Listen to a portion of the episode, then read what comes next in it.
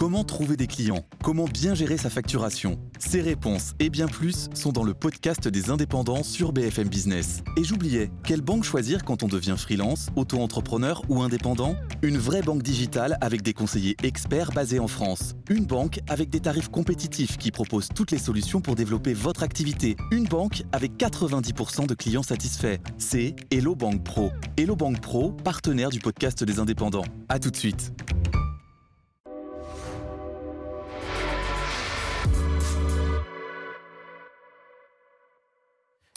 BFM Politique en compagnie d'Edwige Chevrillon de Laurent Neumann, nous recevons le porte-parole du gouvernement, Gabriel Attal. Euh, il y avait donc 105 000 personnes qui manifestaient hier partout en France, Monsieur Attal, euh, contre le pass sanitaire, contre le pass vaccinal, qui deviendra pas vaccinal, contre le, vaccin. Euh, est-ce que Emmanuel Macron leur a finalement pas donné du, carburant avec ses déclarations qui les emmerdent et ses déclarations assumées plus tard dans la semaine? C'est une remobilisation qui avait été annoncée depuis plusieurs semaines. Euh, la date de cette manifestation, elle avait été fixée parce que c'est à cette date que le projet de loi sur le pass vaccinal était examiné. Ça faisait plusieurs semaines que d'ailleurs Florian Philippot, les organisateurs battaient le rappel des troupes pour dire venez dans la rue au moment où le texte sera examiné au Parlement. Il y a eu effectivement une remobilisation. On est quand même très en deçà de ce qu'on a vu notamment l'été dernier, où il y avait, je crois, jusqu'à 250 000 personnes qui avaient manifesté. Donc rien à voir avec les, déclarations du président de la République, selon vous? Encore une fois, je crois que la manifestation, elle avait été fixée pour l'examen du texte au Parlement. Après, on assume la ligne qui est la nôtre on assume de transformer le pass sanitaire en passe vaccinal et on assume de faire peser les contraintes sur les non-vaccinés plus que sur les vaccinés. Sauf que la difficulté, monsieur Attal, et vous l'avez sans doute vu, il y a une étude de l'INSERM qui est parue ces dernières 24 heures qui explique qu'en fait, parmi les non-vaccinés, il y a 40% des gens, 40% des gens qui ne sont pas vaccinés, qui ne le sont pas, pas par choix, pas par idéologie, seulement parce qu'ils n'ont pas accès aux soins. Est-ce que du coup, ça ne donne pas un éclairage différent à vos déclarations? Non, parce qu'on le sait depuis le début, ça. Et parce qu'on agit depuis le début en faisant ce qu'on appelle de l'aller vers avec les collectivités locales, avec les professionnels de santé. Donc ça veut dire que cela, vous ne les emmerdez pas? Ça veut dire qu'on cherche toujours à convaincre et à être dans le dialogue. Vous savez, vendredi, moi, là, il y a deux jours, j'étais dans l'Oise pour échanger avec des non-vaccinés avec eux. On a échangé pendant deux heures sur toutes leurs questions, tous leurs doutes, toutes leurs interrogations. Et donc ce dialogue, évidemment, qui se poursuit. Vous les avez convaincus ou pas? bah, Vous savez, quand euh, des personnes euh, ont fait le choix pendant un an de ne pas se faire euh, vacciner, c'est pas juste le fait de rencontrer un ministre qui va faire qu'elles vont tout d'un coup par magie être, euh, être convaincues, mais je pense que je les ai fait réfléchir, en tout cas je l'espère. Et c'était aussi utile pour moi et intéressant d'entendre les motifs, d'entendre euh, les raisons, les questions qui se, qui se posaient. Par exemple, la crainte sur l'ARN messager avec le sentiment que c'est quelque chose de très nouveau, alors que c'est une technologie qui a été découverte dans les années 60, qui est utilisée en médecine depuis les années 90 sur la question du recul sur euh, ce vaccin. Je leur ai rappelé quand même qu'avec 4 milliards de personnes qui ont reçu euh, des doses et avec un an et demi depuis le début des essais euh, cliniques, évidemment qu'on a un recul suffisant et qu'on a un nombre suffisant de personnes qui ont été vaccinées pour montrer aujourd'hui qu'on peut se faire vacciner sans risque. Voilà, c'est cette discussion-là qui est importante à avoir. On continuera à l'avoir, comme l'a dit le président, jusqu'au bout, mais on assume aussi que lorsqu'il y a des contraintes à faire peser, on préfère les faire peser sur les non-vaccinés plutôt que sur les vaccinés. Vous avez d'autres formations politiques qui disent autre chose. Euh, le Rassemblement national, la France insoumise, ils vous disent, eux, il faut un espèce de laisser-faire euh, sanitaire, ne pas faire peser de contraintes sur les non-vaccinés, laisser euh, les non-vaccinés, entre guillemets, faire ce qu'ils veulent sans faire peser de contraintes sur eux. Vous avez ensuite les LR qui, eux, a priori, n'ont pas beaucoup de lignes, puisqu'un jour ils sont pour le pass vaccinal, le lendemain ils sont contre, un jour ils veulent rembourser les tests pour les non-vaccinés, le lendemain ils veulent plus. Voilà, nous on est au moins cohérents et on assume notre ligne. Oui. Euh, bah, dans, votre panel, il n'y avait pas de gens de plus de 80 ans. on voit bien, ce sont les, ceux qui sont les plus fragiles. Il y a 12% des plus de 80 ans qui ne sont pas euh, vaccinés. Pourquoi? Parce que vous les laissez tomber, vous n'y arrivez pas. Euh, pourquoi on n'arrive pas à les faire vacciner? Alors, il y avait des personnes âgées dans mon panel, comme vous dites. oui, il y a des personnes très âgées qui ne sont pas encore vaccinées. Et je peux vous dire qu'on fait tout pour leur permettre d'être vaccinés. Mais pourquoi ils sont trop loin? Ils sont vous avez des personnes, vous avez des personnes qui sont effectivement très éloignées. Vous avez des personnes qui sont euh, isolées, qui sont en perte d'autonomie. Vous avez des personnes qui, pour l'instant, ne veulent pas se faire euh, vacciner. Ce que je peux vous dire, interroger encore une fois des maires, euh, des présidents de collectivités, des CCAS, comme on dit, des centres communaux d'action sociale, des professionnels de santé qui participent à ce qu'on appelle l'aller vert. On a fait des pas de géants grâce à ces équipes qui se déplacent. Je suis allé en voir d'ailleurs à Montpellier, par exemple, qui se déplacent au pied des tours des immeubles où il y a le moins de personnes vaccinées, qui mettent en place un barnum de vaccination et avec des associations qui vont frapper à toutes les portes pour proposer la vaccination. Et pourquoi, par exemple, certains de nos voisins, je pense aux Espagnols, parce que c'est l'exemple qui est couramment pris, pourquoi est-ce qu'ils y arrivent très bien? Pourquoi est-ce que nous, on n'y arrive pas? D'abord, euh, je veux bien qu'on prenne toujours euh, l'exemple de celui qui arrive un peu mieux que nous. Mais on est aujourd'hui dans le peloton de tête euh, au niveau européen. ça ne nous empêche pas, Monsieur Attal, de regarder ce qui fonctionne ben, bien, d'essayer de Évidemment, on regarde toujours ce qui, ce qui fonctionne et on essaye toujours d'aller au mieux. Les Espagnols, par exemple, ce qu'ils avaient fait au début, c'est qu'ils avaient envoyé à toutes les personnes un courrier avec une convocation pour se faire vacciner sans que ce soit obligatoire, mais le fait d'avoir une mm. convocation avec une date et une heure et un rendez-vous de vaccination, visiblement, ça avait fonctionné. Donc on a repris cette proposition, on a mm. testé ça avec euh, l'assurance maladie dans un certain nombre de départements. Ça a permis quelques progrès, ça n'a pas réglé toute la situation, mais vous voyez bien que à chaque fois qu'on constate une pratique qui fonctionne ailleurs, évidemment qu'on l'a pas étendu. Mais on l'a étendu, on l'a étendu. Ça a permis de faire un certain nombre de progrès. Voilà, on a donné la possibilité aux médecins d'accéder aux fichiers de leurs patients qui ne sont pas vaccinés pour qu'ils puissent eux-mêmes les mobiliser. D'ailleurs, les, non-vaccinés avec qui j'ai échangé vendredi, ils avaient été mobilisés par leurs médecins traitants. Hein. On avait demandé à des mmh. médecins de nous dire vous avez des patients non vaccinés. Euh, le ministre a échangé avec eux, euh, proposez-leur cet échange. Donc voilà, la politique d'aller vers, elle est centrale dans notre politique de vaccination. C'est aussi ce qui nous permet d'avoir une couverture très élevée avec 92% des Français qui ont reçu une première injection. Gabriel Attal, vous savez très bien que la vaccination ne Et pardon, je rappelle juste, excusez-moi, que cette semaine, on a battu un record qui n'avait pas été battu depuis le début du mois de septembre sur les premières injections. 230 000 primo-injections. primo-injections. Justement, mais justement, c'était le sens de ma question. Euh, la vaccination ne progresse pas de la même manière sur tout le territoire. Il y a des départements, des zones, des régions où on vaccine moins. Je pense par exemple à la Seine-Saint-Denis, les Bouches-du-Rhône, les Antilles. L'Ardèche. Quand, le, le, président de la République dit vouloir emmerder les non-vaccinés jusqu'au bout, est-ce que c'est la meilleure façon de parler à ces gens-là? Est-ce que vous prenez pas le risque, en l'occurrence, de, radicaliser euh, des gens qui ont déjà du mal à aller vers la vaccination. Je pense par exemple à nos, amis des Antilles. Ça veut dire qu'on assume ce qu'on fait. Vous trouvez que ce n'est pas une contrainte, vous, de ne pas pouvoir aller au restaurant, euh, au bar, au musée, au théâtre, au cinéma parce que vous n'êtes pas vacciné? Évidemment que c'est une contrainte. Et d'ailleurs, les personnes avec qui j'ai échangé vendredi qui ne sont pas vaccinées, elles l'ont dit elles-mêmes, oui, c'est des emmerdes de ne pas pouvoir aller euh, au restaurant, au bar, au cinéma.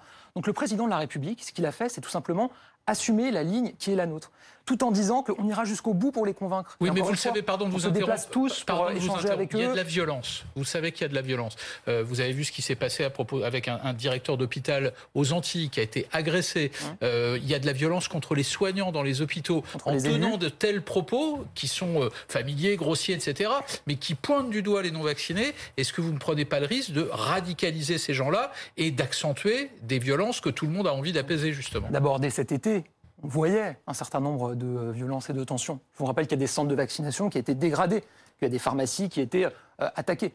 Ensuite, je vais vous dire, moi, ce que je ressens aussi, c'est beaucoup de tensions et d'exaspération chez beaucoup de Français face à une situation où vous avez des Français qui ont fait le choix de ne pas se faire vacciner et qui sont aujourd'hui la majorité de ceux qu'on retrouve dans nos hôpitaux et qui mettent nos hôpitaux sous tension. Moi, c'est ça que j'entends aussi beaucoup. Mais c'est le, le rôle du président de la République d'appuyer ce sentiment avec des propos pareils Non, quand je me déplace sur le terrain et que j'échange avec euh, des Français ou avec des soignants, vous en avez même qui vous disent les non-vaccinés, on ne devrait même pas les soigner, même pas les accueillir à l'hôpital. Nous, on a toujours assumé de dire on soignera tout le monde. Et c'est d'ailleurs ce que demandent les soignants aussi, évidemment. On soignera toujours ceux qui en ont besoin. Mais oui, on assume de mettre la pression sur les personnes qui ne sont pas vaccinées, de mettre des contraintes pour les convaincre de se faire vacciner. À propos de contraintes, je ne sais pas si vous avez vu ce qui se passe au Québec à partir du 18 janvier pour euh, ceux qui ne sont pas vaccinés, les non vaccinés. La vente d'alcool et de cannabis sera interdite. Ils envisagent même un couvre-feu euh, pour euh, les non vaccinés. Est-ce que ça, c'est vraiment une façon de les emmerder? C'est quelque chose de. nous, on a fait le choix, encore une fois, du pass sanitaire puis du pass vaccinal. Et on l'a fait avec des résultats. Après l'annonce du pass sanitaire cet été, c'est 12 millions de Français qui sont allés se faire vacciner. Après l'annonce de la transformation du pass sanitaire en passe vaccinal, c'est là aussi une nouvelle augmentation des personnes qui vont se faire vacciner et qui font leur rappel.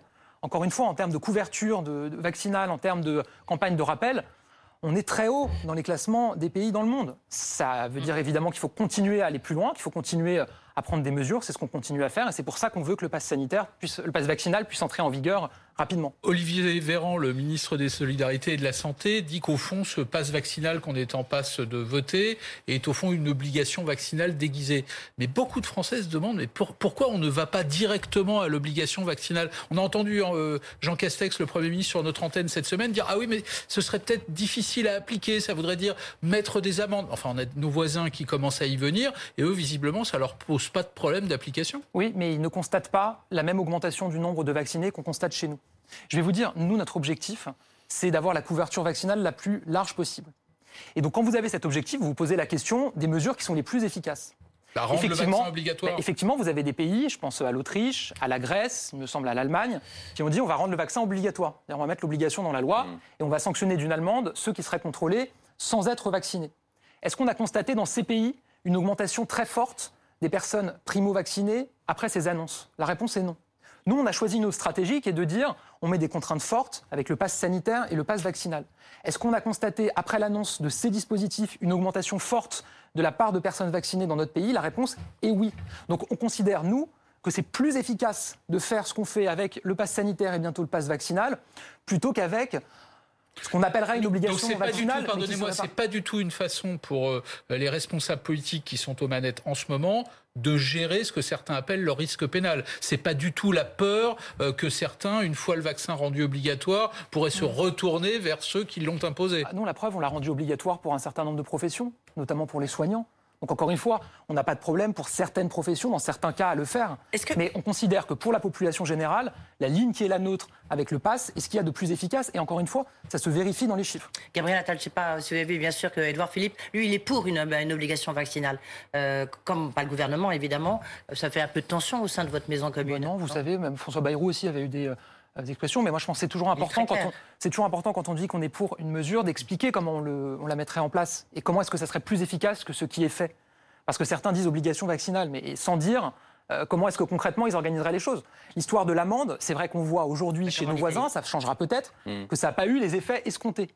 Sinon, l'alternative, c'est quoi? C'est que vous envoyez des gendarmes chez les gens et que vous les vaccinez euh, de force? Je Enfin, vous, envoyez, ne vous, propose vous ça. envoyez déjà des gendarmes chez les gens pour vérifier s'ils Ouais. se respectent le confinement. hein. Enfin, l'isolement après avoir été. Ah oui, ça respecte l'isolement, ça c'est encore autre chose. Enfin, je veux dire, euh, Non, mais je veux dire, c'est que vous déployez les moyens de la, force publique quand, c'est- quand vous Oui, estimez enfin, que c'est c'est nécessaire. pareil de vérifier que quelqu'un respecte l'isolement euh, qui lui a été demandé parce qu'il revient d'un pays à risque et d'aller toquer à sa porte pour vérifier qu'il est bien chez lui, que de rentrer chez lui et de lui faire une injection de force. Là, je crois qu'on n'est pas tout Ah non, à fait c'est pas du tout ce dont on parle, monsieur Attal. C'est vérifier s'il est vacciné ou vérifier s'il est chez lui. Enfin, pardon, c'est vérifier une obligation de la même façon. Oui, hein. mais ce que je vous dis, c'est que les pays qui ont fait ce choix-là, à date, ça changera peut-être, ne constatent pas, alors, pour un certain nombre d'entre eux, l'obligation n'est pas encore entrée vraiment en vigueur, mais en tout cas, suite à l'annonce de ces euh, mesures, ne constatent pas de hausse spectaculaire du nombre de primo euh, injectés.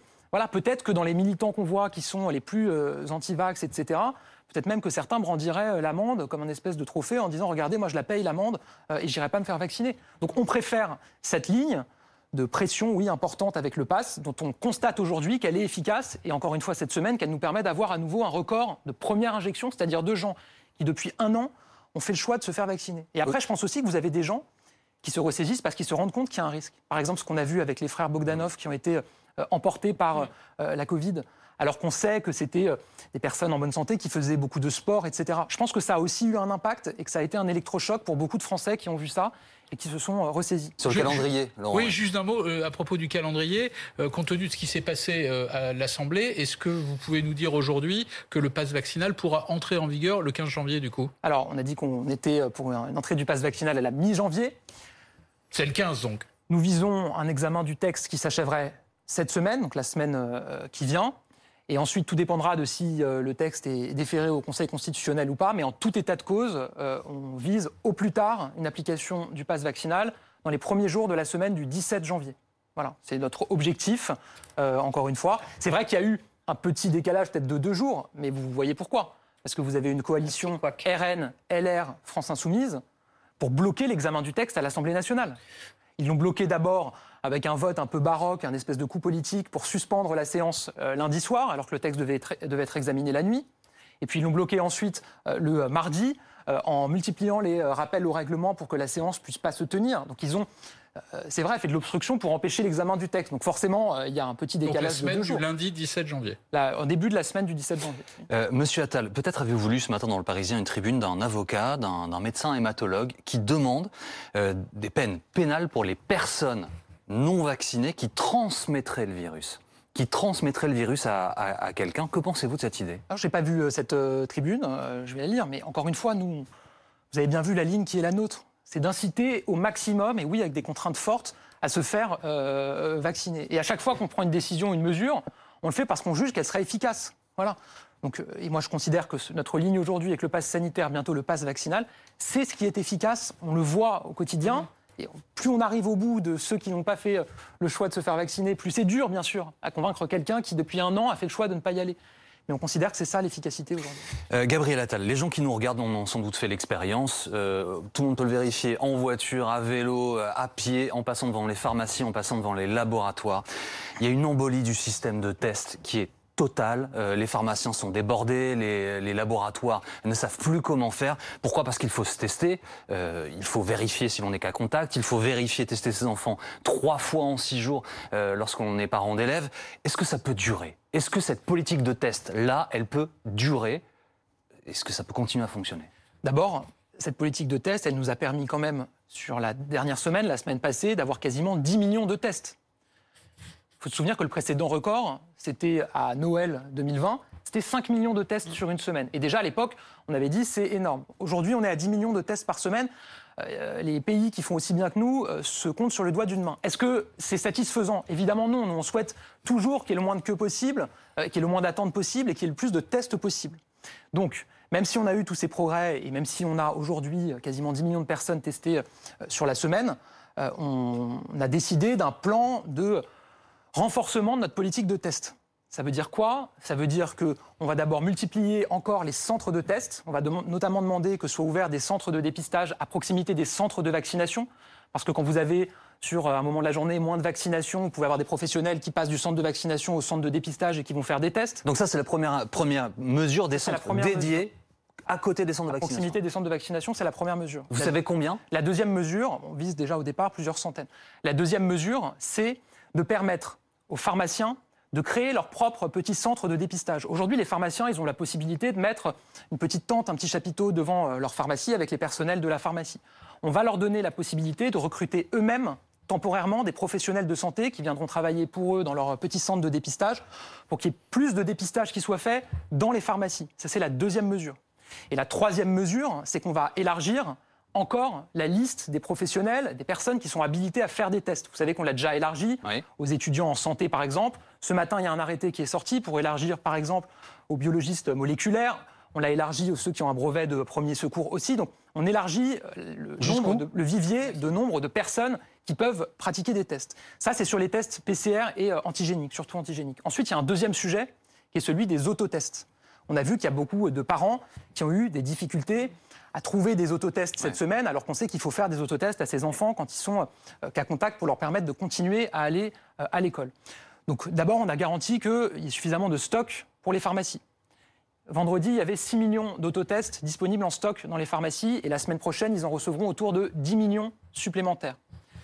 La mesure qu'on va euh, ajouter à tout ça, c'est qu'on va garantir aux pharmacies qui n'auraient pas fait de commande d'autotest. Vous avez des pharmacies qui disent euh, Moi, je veux bien. Euh, enfin, si je commande des autotests, euh, rien ne me dit que dans quelques jours ou quelques semaines, l'épidémie ne va pas chuter et que je vais me retrouver avec mes autotests sur les bras et que je ne m'en serais pas servi. donc, on va garantir à ces 6000 pharmacies qui aujourd'hui ne font pas de tests antigéniques et d'autotests qu'on indemnisera le stock qu'elles ne vendraient pas, qu'elles auraient commandé et qu'elles ne vendraient pas, ce qui va les inciter à commander des stocks. Pour Indemnisation 100% oui, je crois à 100%, bien sûr, qu'on indemnisera et qu'on reprendra euh, les stocks qui ne seraient pas euh, utilisés. Encore une fois, ce qu'il faut, c'est qu'il y ait des autotests proposés dans le plus de pharmacies possible, qu'il y ait des tests antigéniques réalisés dans le plus de pharmacies possible, pour qu'on puisse continuer à aller plus loin. Donc vous voyez bien que ce que je vous explique, c'est que on est déjà sur un record en termes de nombre de tests qui nous place dans le peloton de tête au niveau euh, européen et mondial, et qu'on veut aller encore plus loin avec des mesures qu'on a actées et qu'on va mettre en place. Toutes les mesures, pardonnez-moi, que vous venez d'annoncer ont pour vertu de soulager les labos, les officines, les pharmacies, très bien.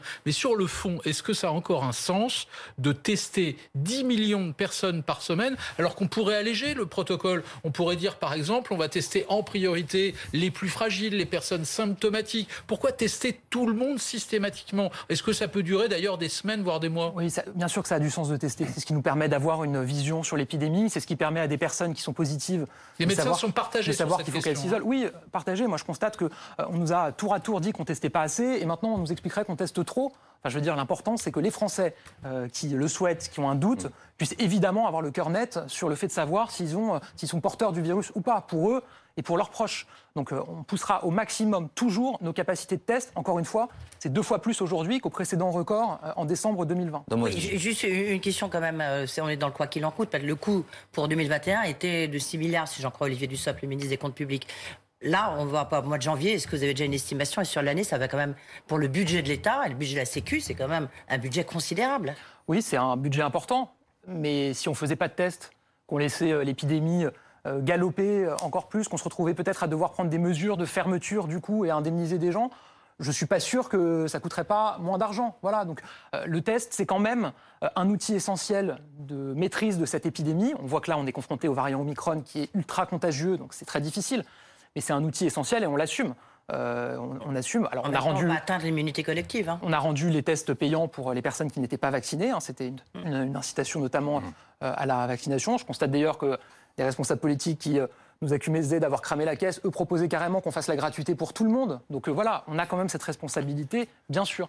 Mais oui, on assume cette politique de test euh, massive. Gabriel Ettal, reste avec nous. La suite de BFM Politique dans un instant sur BFM.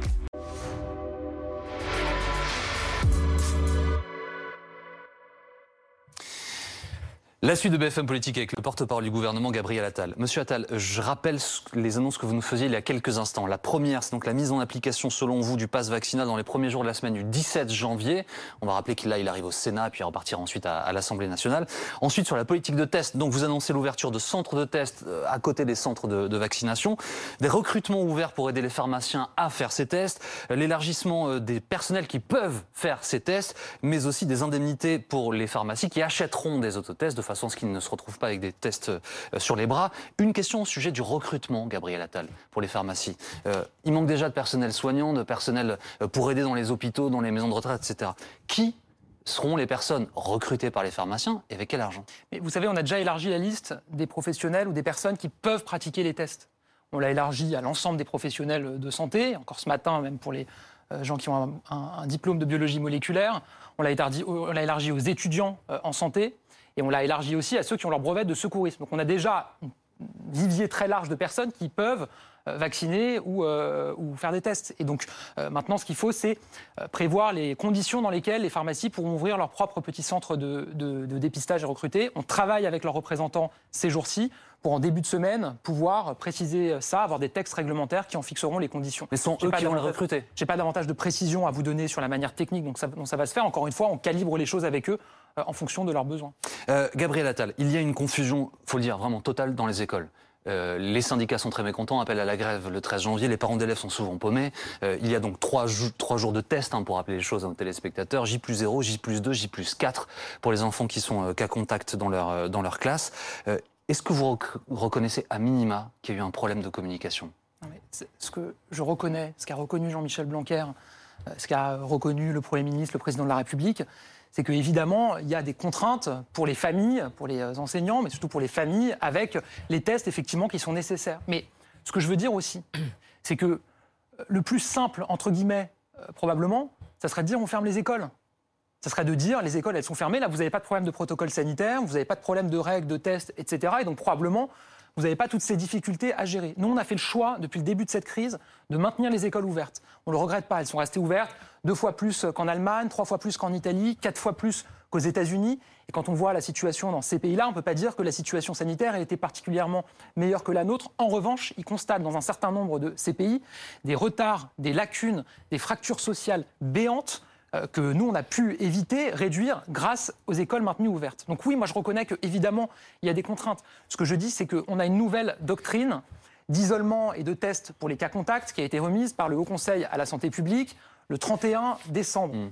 qu'elle a dû évidemment être appliquée pour euh, l'école dans les jours qui ont suivi. Et oui, il y a eu la rentrée euh, juste après. Encore une fois, nous, on souhaite évidemment qu'il y ait le moins de difficultés possible pour les familles. Justement, justement, pardon, mais les parents le demandent les syndicats d'enseignants le demandent. Pourquoi ne pas revenir à la doctrine antérieure qui présentait au moins l'avantage de ne pas fermer d'école non plus En tout cas, un minimum, l'école continuait à, à La doctrine antérieure, c'est un cas, une classe fermée. Un cas, on ferme la ah bah, classe. vous fermez beaucoup plus de classes quand vous faites ça.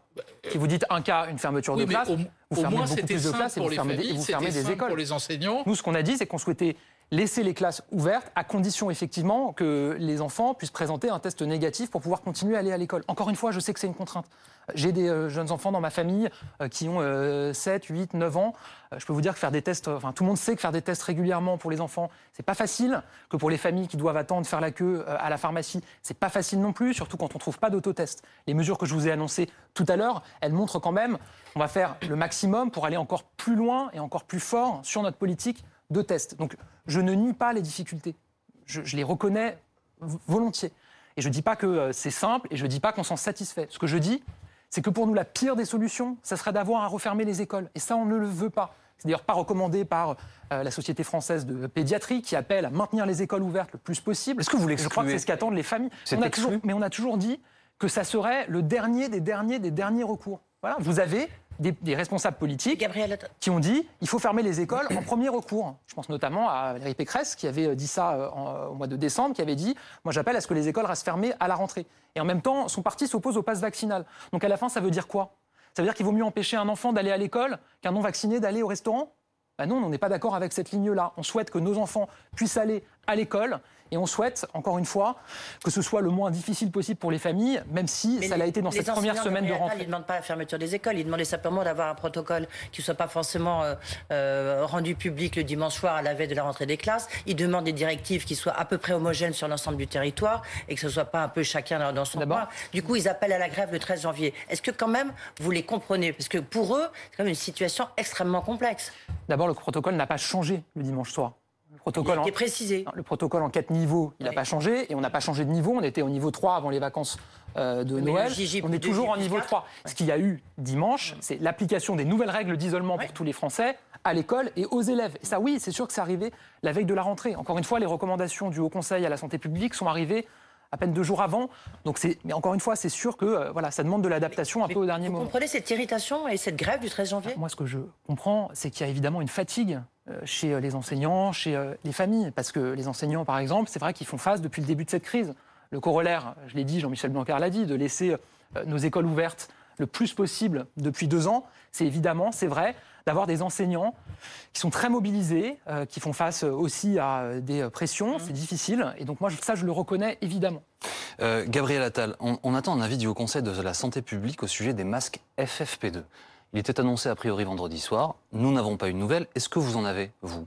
Je crois qu'il est imminent. Je n'ai pas connaissance de l'avis, mais je crois qu'il doit être remis là, si ce n'est dans les prochaines heures, dans les tout prochains jours. Il faut bien comprendre que c'est ce Haut Conseil qui fixe la doctrine sur le, notamment le port du masque. Ce sont des scientifiques indépendants qui fixent une doctrine. Qu'aujourd'hui, ce qu'ils disent, c'est que le masque chirurgical euh, ou le masque grand public apporte une, une, euh, protection suffisante en population euh, générale qu'on le saisit en permanence pour voir s'il y a lieu de revoir ces règles et que si évidemment la doctrine devait changer, évidemment qu'on adaptera nos recommandations Mais et en nos même temps, toutes les études américaines, allemandes, danoises montrent que le FFP2 est plus protecteur. C'est peut-être ça, non pas la solution, mais une des solutions euh, euh, possibles. Pourquoi ne pas le, le Bah, généraliser, au moins à certaines professions ou dans certaines situations? D'abord, c'est déjà une des solutions qui est utilisée pour les personnes les plus fragiles, les plus à risque, qui peuvent aujourd'hui même se faire prescrire par leur, mé- leur médecin des masques euh, FFP2 qui peuvent se fournir en pharmacie. Il faut bien comprendre qu'il n'y a pas de problème de stock en FFP2. Les pharmacies peuvent évidemment s'en euh, fournir, les ministères pourraient tout à fait en commander s'il y avait besoin, et on a même un stock stratégique de masques, vous le savez, qu'on a reconstitué avec, je crois, 600 millions de masques FFP2. Donc la question, c'est celle de la doctrine que nous recommandent les scientifiques. Vous l'avez dit tout à l'heure sur la question des tests. Vous avez des scientifiques qui, euh, parfois, recommandent des choses différentes, divergentes. C'est pour ça que nous, on a fait le choix de se baser sur euh, des institutions scientifiques, le Conseil scientifique, le Haut Conseil, pour euh, qu'ils puissent regarder toute la littérature scientifique et nous recommander ce qui leur semble être le plus protecteur pour les Français. Et donc on attend de voir ce que nous dira le Conseil et s'il change de doctrine ou pas. S'il est amené à changer de doctrine, évidemment qu'on euh, s'adaptera et qu'on appliquera les recommandations qu'il nous fait. Gabriel Attal, nous sommes à trois mois, quasiment jour pour jour du premier tour de l'élection présidentielle. Ce matin, Guillaume Pelletier, euh, ancien vice-président des Républicains, annonce qu'il apporte son soutien à Éric Zemmour. Il dit, je le cite, que c'est le seul candidat fidèle au RPR, le seul capable de battre Emmanuel Macron. Est-ce que vous avez un commentaire? C'est un nouvel épisode du feuilleton auquel on assiste depuis maintenant euh, plusieurs jours ou plusieurs semaines. Euh, euh, un tandem Valérie Pécresse et Eric Ciotti qui sont dédits et défiés par leurs propres troupes.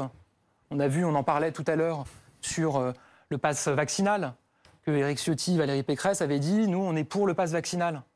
Que dans le même temps, vous avez leurs conseillers politiques de campagne, je pense à M. Bellamy, à Mme Morano, qui s'opposent au pass vaccinal dans les médias.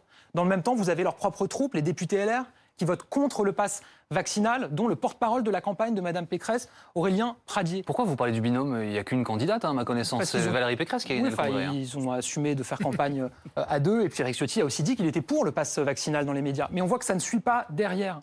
Et vous avez ensuite, euh, effectivement, j'ai vu euh, cette décision de Guillaume Pelletier, qui était quand même, je crois, un porte-parole de Nicolas Sarkozy à un moment, qui est député, les Républicains, qui était même le numéro 2 du parti LR, qui annonce qu'il quitte la candidature LR pour rejoindre Éric Zemmour, qui va probablement d'ailleurs en éclaireur. on verra. Mais c'est symptomatique. Il devient porte-parole du parti d'Éric Zemmour. C'est symptomatique, je crois, d'un problème d'autorité et de ligne chez les LR, mais qu'on constate depuis maintenant plusieurs jours, plusieurs semaines. Moi, ça me rappelle des choses. On a vu ce que c'était un président de la République élu avec la difficulté à être suivi par ses troupes. Un président élu tout en étant défié par ses troupes. C'était François Hollande avec les frondeurs. Et on a vu ce que ça a mené dans son quinquennat. J'y étais, j'en faisais partie. Ça a mené beaucoup d'immobilisme et de difficultés à réformer. Donc je pense que ce n'est pas un très bon présage sur ce que serait euh, une, un exercice du pouvoir par les LR qui manifestement ne sont pas prêts à le faire. On a vu euh, Emmanuel Macron euh, utiliser une, expression qu'avait utilisée Georges Pompidou, le fait d'emmerder les Français. on a vu Anne Hidalgo qui a dit et qui a rendu hommage aussi à François Mitterrand. Là, on a vu Valérie Pécresse faire allusion, enfin pas plus qu'allusion, parler du Karcher, expression qui avait été utilisée par Nicolas Sarkozy. Qu'est-ce que vous pensez de cette, de cette expression utilisée par Valérie Pécresse? Bah, En fait, j'ai vu qu'elle avait utilisé cette expression et qu'elle avait dit, je crois que c'était euh, hier soir sur un plateau, qu'elle utilisait parce que pour elle, c'était le symbole de l'attente qui avait été créée par euh, la droite, par les euh, LR, et d'une droite qui n'avait pas été au rendez-vous de cette attente. Et qu'elle le serait. Mais d'abord, je trouve que c'est assez insultant pour Nicolas Sarkozy, parce que ce qu'elle dit en creux quand même, c'est qu'il avait parlé du Karcher, qu'il n'a pas été capable ensuite de rétablir l'ordre. Et surtout, c'est quand même assez hypocrite sur ses responsabilités à elle-même. Parce que qui était ministre du budget qui a organiser une saignée des effectifs des forces de l'ordre dans le quinquennat de Nicolas Sarkozy. C'est Valérie Pécresse. Elle a du bleu sur les mains, Valérie Pécresse. Elle a supprimé 12 500 postes de policiers et de gendarmes dans notre pays. Et aujourd'hui, elle nous explique qu'il y a des difficultés à faire régner l'ordre dans notre pays. Nous, on recrée des, forces de sécurité, euh, des forces de police, de gendarmes, 10 000. On revoit aussi nos procédures pénales, on, on renforce aussi le budget de notre justice pour qu'il n'y ait plus d'impunité et qu'une personne qui commet un crime, un délit, elle soit sanctionnée beaucoup plus rapidement. On, travaille mieux avec les collectivités locales parce qu'on considère que c'est un partenariat, la sécurité. Le président de la République sera demain à Nice sur ce sujet-là, justement. Il va annoncer des choses d'ailleurs? Bah, Nice, c'est euh, une, ville... C'est une ville euh, qui symbolise notre action et notre politique en matière de sécurité. Ça veut dire quoi? Ça veut dire un partenariat entre l'État et les collectivités locales. C'est comme ça qu'on est efficace. Et donc, chacun investit, chacun renforce. Je crois qu'à Nice, par exemple, vous avez eu, suite à ce partenariat, 60 effectifs de police nationale en plus, et 80 effectifs de police municipale en plus. Vous Donc avez il un vient constater le changement sur place, mais il ne vient pas annoncer vous des, avez un nouvel, mesures nouvelles Vous avez un nouvel hôtel de police qui réunit police nationale, police municipale. On sait que c'est efficace. Vous avez, à contrario, des villes, notamment celles qui sont tenues par les Verts, mhm. qui, elles, refusent de s'investir sur la sécurité, qui veulent pas de caméras de vidéoprotection, qui veulent pas de renforcement de la police municipale, qui veulent pas travailler avec la police nationale. Voilà, vous avez des villes comme celle de Nice qui veut travailler avec l'État. Et donc le président va constater ça. Il va aussi s'exprimer sur la loi de programmation sur la sécurité intérieure, vous savez, qui a été annoncée dans le cadre du Beauvau de la sécurité, parce que là aussi, on continue à avancer et à investir. On a aussi les États généraux de la justice qui sont en cours pour améliorer notre procédure pénale, encore une fois, pour lutter contre cette forme d'impunité que euh, rejettent nos concitoyens. Et c'est tout ça que le président va faire euh, lundi. On a, l'impression, Gabriel Attal, et encore vous, il y a quelques instants, que Valérie Pécresse est vraiment devenue la cible numéro un euh, de la Macronie. Est-ce que, parce que finalement, c'est la principale euh, concurrente, l'adversaire pour Emmanuel Macron, est-ce qu'il y a un danger, Valérie Pécresse? Non, moi, ce que je, ce que je constate aujourd'hui, c'est qu'il y a une forme de manège à trois entre Valérie Pécresse, Éric Zemmour et. Elle concentre Marine, vos Marine Le Pen. Oh, non, vous, vous m'avez interrogé sur elle, vous m'interrogeriez sur Marine Le Pen ou sur Éric Zemmour. C'est vrai qu'il y a beaucoup d'attaques qui sont communes aux trois. On retrouve parfois les mêmes mots, parfois le même type d'attaque. On l'a vu sur le drapeau euh, européen euh, notamment. Donc euh, voilà, moi je réponds à ceux qui nous interpellent. C'est pas le principal danger quand même? Reconnaissez-le, non? Il y aura un débat démocratique dans le cadre de l'élection présidentielle. Et moi je pense que tous ceux dans les précédentes élections qui sont allés de leur boule de cristal pour dire ce qui allait se passer, comment est-ce qu'ils voyaient les choses à plusieurs mois, ont souvent été démenti par les faits. Donc moi, je me garde bien de dire qui sera euh, le principal adversaire. Vous parlez du manège à trois, j'en isole au moins deux, euh, Valérie, Pécresse de côté, mais euh, Marine Le Pen et Éric Zemmour. Si on considère que ces deux candidats-là représentent une forme de la droite de la droite, ils sont cumulés un peu au-dessus de 30%. C'est inédit, 30%. Quelle est votre part de responsabilité? C'est vous qui dirigez le pays depuis 5 ans. Oui, on s'est engagé dès 2017, notamment contre l'extrême droite et contre le Front National. Ça veut dire que c'est un échec complet alors S'ils sont beaucoup plus puissants à la fin de votre quinquennat qu'au début Qu'est-ce qu'on a constaté dans ce quinquennat? On a vu dans ce quinquennat d'Emmanuel Macron que le Front National a eu moins d'élus à toutes les élections intermédiaires par rapport aux mêmes élections sous François Hollande. Ils ont eu moins de députés européens sous, sous Emmanuel Macron que sous François Hollande. Ils ont eu moins de maires sous Emmanuel Macron que sous François Hollande. Ils ont eu moins de conseillers départementaux, de conseillers régionaux sous Emmanuel Macron que sous François Hollande. À la fin du quinquennat d'Emmanuel Macron, il y a quand même 30% d'élus FN en moins en France qu'à la fin de celui de François Hollande. Donc le combat contre l'extrême droite, on l'a mené, on va continuer à le mener. Aujourd'hui, vous avez des sondages L'élection, elle est dans trois mois, vous avez dit. Mmh. Évidemment, on va continuer à mener ce combat. Parce ça vous inquiète, ça vous inquiète pas Est-ce qu'il y a profondément une différence de ligne entre nous Je sais, non, mais pardonnez-moi, monsieur Attal, je sais, je sais que l'autocritique est, est, un, est, un art très sensible en politique. C'est toujours compliqué, surtout à l'approche d'un scrutin. Savoir le faire. Mais, mais, vous dégagez de toute responsabilité sur la montée potentielle des extrêmes en France. Ce que, ce que je dis simplement, c'est qu'on a mené ce combat depuis le début de ce quinquennat et on va continuer à le mener. C'est la première chose que je dis. Ensuite, ce que je dis, c'est que y a probablement une responsabilité collective, mais quand vous avez les responsables d'un parti LR, qui est censé être le parti de la droite de gouvernement, qui s'en écarte à bien des égards depuis maintenant plusieurs mois ou plusieurs années, qui singe le Rassemblement national ou Éric Zemmour, comme on l'a vu avec cette polémique sur le drapeau européen sous l'Arc de Triomphe, qui reprennent les mots de Marine Le Pen et d'Éric Zemmour, il ne faut pas qu'ils s'étonnent ensuite de voir des membres de leur troupe, comme Guillaume Pelletier, les quitter pour rejoindre Éric euh, Zemmour ou Marine Le Pen faut pas qu'ils s'étonnent de voir des électeurs à eux rejoindre ensuite l'extrême droite. Pour moi, la responsabilité, elle est celle-là. Nous, on a toujours mis une barrière, un cordon sanitaire. Et on a toujours assumé qu'on n'avait pas la même ligne qu'eux. Et je pense que c'est ce qu'il y a de plus efficace projeter les Français dans l'avenir. Leur ça dire reste, que la France a encore vocation à tenir son Ça reste la meilleure euh, option de réélection pour Emmanuel Macron d'être confronté à Éric Zemmour et Marine Le Pen Vous savez, moi, je, alors je, je, ne ferai jamais de pari cynique euh, en disant qu'il faudrait tel deuxième tour ou pas, etc. Moi, ce que je constate, c'est que euh, l'extrême droite, elle était au deuxième tour en 2017. C'est les Français qui l'ont voulu à ce moment-là. Il y a eu un vote. Je veux dire, voilà, nous, on est cohérents.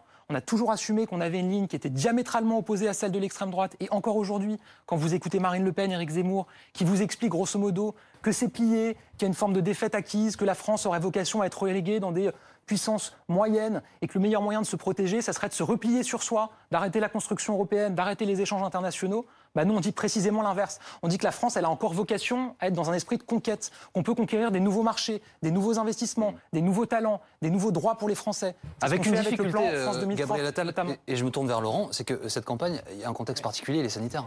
Bah oui, euh, tout le monde a compris que l'épidémie, quand même, en tout cas depuis plusieurs semaines, a totalement percuté la campagne, au point d'ailleurs qu'on arrive difficilement à parler d'autres sujets que les sujets sanitaires, les sujets économiques qui, qui y sont liés. Est-ce que d'une certaine façon, allez, presque cyniquement, ça n'arrange pas le président de la République, qui de cette manière-là peut retarder le plus tard possible son annonce euh, de, candidature euh, et qui, au fond, bah, empêche les autres de, de parler d'autres sujets? Le Covid est dans la tête de tout le monde. Attendez, vous pensez que on considère euh, qu'on gagne des voix en annonçant aux patrons des discothèques qu'on ferme leurs discothèques?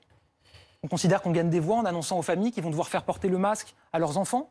Non, mais je note on gagne des voix en expliquant de manière très forte auprès des non-vaccinés. on leur met la pression.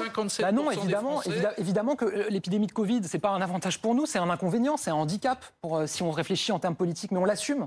On a toujours dit qu'on prendrait nos responsabilités toujours dans l'intérêt du pays. Et le président l'avait même dit d'ailleurs en décembre 2020, il avait dit je serais probablement amené à prendre des décisions jusqu'au bout qui probablement, peut-être, me mettront en difficulté vis-à-vis euh, d'une élection si j'étais amené à être candidat. c'est évidemment ce qu'on constate aujourd'hui, mais on assume parce que nous, on ne pense pas euh, à l'élection, on pense à la situation sanitaire. On ne pense pas à la campagne électorale, on pense à la campagne vaccinale. Peut-être que ça nous coûtera à la fin, mais en tout cas, je pense que on pourra se regarder dans un miroir d'avoir été au rendez-vous de nos responsabilités. Les patrons de discothèques sont sans doute euh, mécontents de voir leurs activités fermées, mais je note quand même que dans les sondages, les Français sont plutôt favorables euh, pour euh, Emmanuel Macron et dans les intentions de vote et dans la manière de gérer la crise. D'où ma question. Mais je pense qu'ils constatent qu'on est cohérent. Il y a des fondamentaux dans notre gestion de cette crise. C'est un, l'école, j'en parlais tout à l'heure. Deux, la confiance dans le vaccin. Et trois, euh, le quoi qu'il en coûte et le soutien euh, aux acteurs économiques. Il y a eu des va-et-vient sur plusieurs sujets dans cette euh, crise. Évidemment, tout n'a pas été fait parfaitement. Donc ça profite mais sur, au président Mais sur ces trois fondamentaux, école, vaccin et soutien économique, on est constant depuis le début et on assume. Face à des oppositions, encore une fois, qui ne sont pas constantes, qui n'assument pas, qui changent de pied en permanence. Voilà, je pense que j'espère en tout cas que les Français le voient, même si encore une fois, on peut être en colère. Il y a une lassitude. Moi, ce que je constate aussi, c'est quand je discute avec les Français, ils en ont marre. Ils en ont marre du Covid. Ils en ont marre de cette situation. On en a tous marre. on espère tous qu'on pourra en sortir. Mais nous, on est au rendez-vous de nos responsabilités. Vous êtes porte-parole d'un gouvernement de la France. Est-ce que vous trouvez que sur le plan démocratique, il serait scandaleux que, que ce soit Éric Zemmour, voire Marine Le Pen, voire euh, Jean-Luc Mélenchon, n'ait pas les 500 parrainages pour pouvoir se présenter à l'élection présidentielle, alors que les sondages bah, démontrent quand même qu'ils pèsent, en, tous les cas, dans l'opinion publique française?